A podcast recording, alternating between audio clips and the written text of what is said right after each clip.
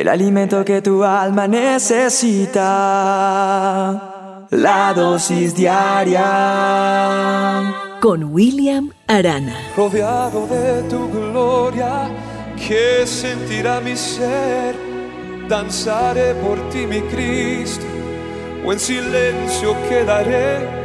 Estaré de pie en tu gloria. O me Un hombre oyó una noche que alguien andaba por su casa.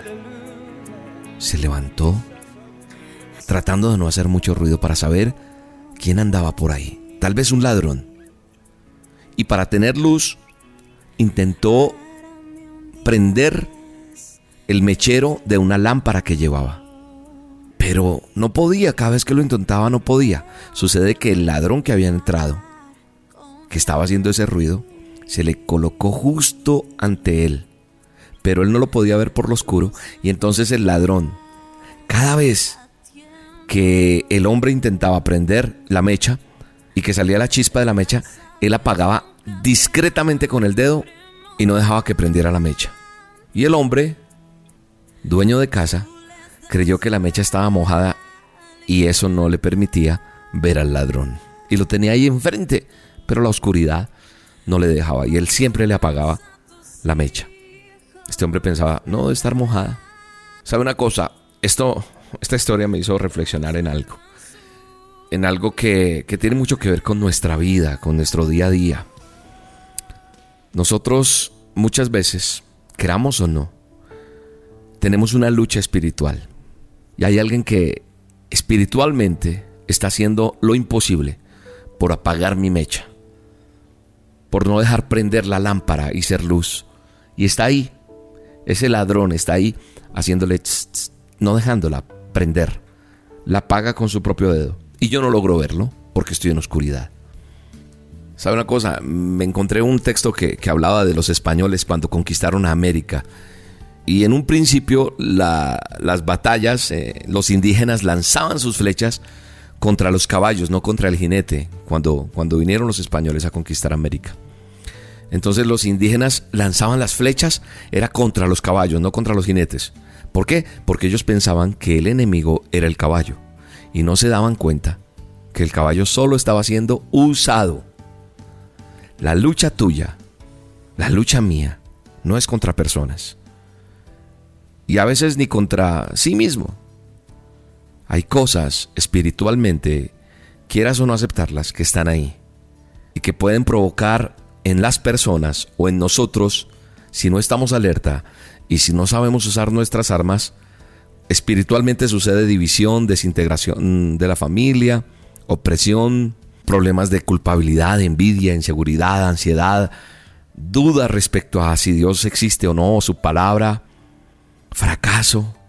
Hay muchas cosas sea, una cosa, la lectura de la palabra de Dios, el poner en práctica esto que te envío todos los días, las dosis diarias, hace que la adicción o hábitos que aparentemente no se pueden vencer, pensamientos, salgan de tu vida. La palabra de Dios me enseña que con ingenio, con astucia, haré guerra. Y una de las cosas más importantes para poder ganar una guerra es conocer al enemigo. Si tú ves que los boxeadores se preparan para una gran pelea, examinan su entrenador, miran bien quién es su enemigo, miran videos para poder detectar, inclusive en el fútbol, miran cómo se alinean, qué debilidad hay.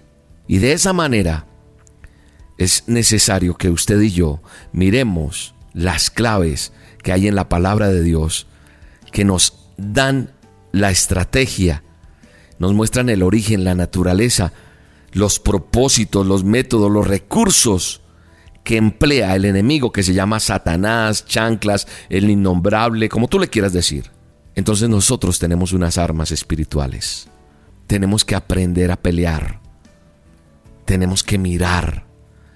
Y yo creo que no tenemos que dejar que nos siga apagando el mechero y está ahí al frente para destruirnos. Metámonos más con Dios. Aprendamos a hablar con Él Conectémonos más con Dios. Busquémosle, pongamos en práctica su palabra y Él nos irá dando ese método. La palabra misma nos estará mostrando cómo vamos a desintegrar todas esas obras de maldad del enemigo para que todo eso sea vencido porque Jesucristo de Nazaret lo venció en la cruz del Calvario y lo dejó derrotado y tú no puedes ser más esclavo de lo que está pasando en tu vida. En el nombre poderoso de Jesús, oro para que Dios te enseñe en este tiempo de cómo tener una mejor relación, una mejor comunión, una mejor vida con propósito delante de Dios para que pase lo que tiene que pasar en tu vida y sea arruinado el enemigo en el propósito que Él ha hecho. En el poderoso nombre de Jesús. Amén y amén. Ese gigante se fue para el suelo, ese gigante se fue para el suelo, y lo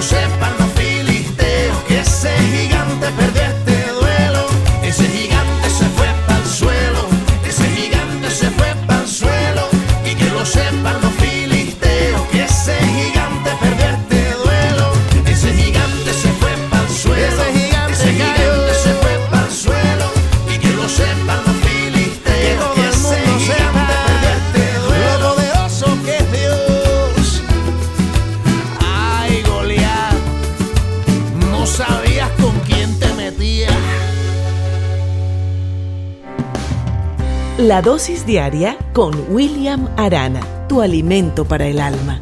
Vívela y compártela. Somos Roca Estéreo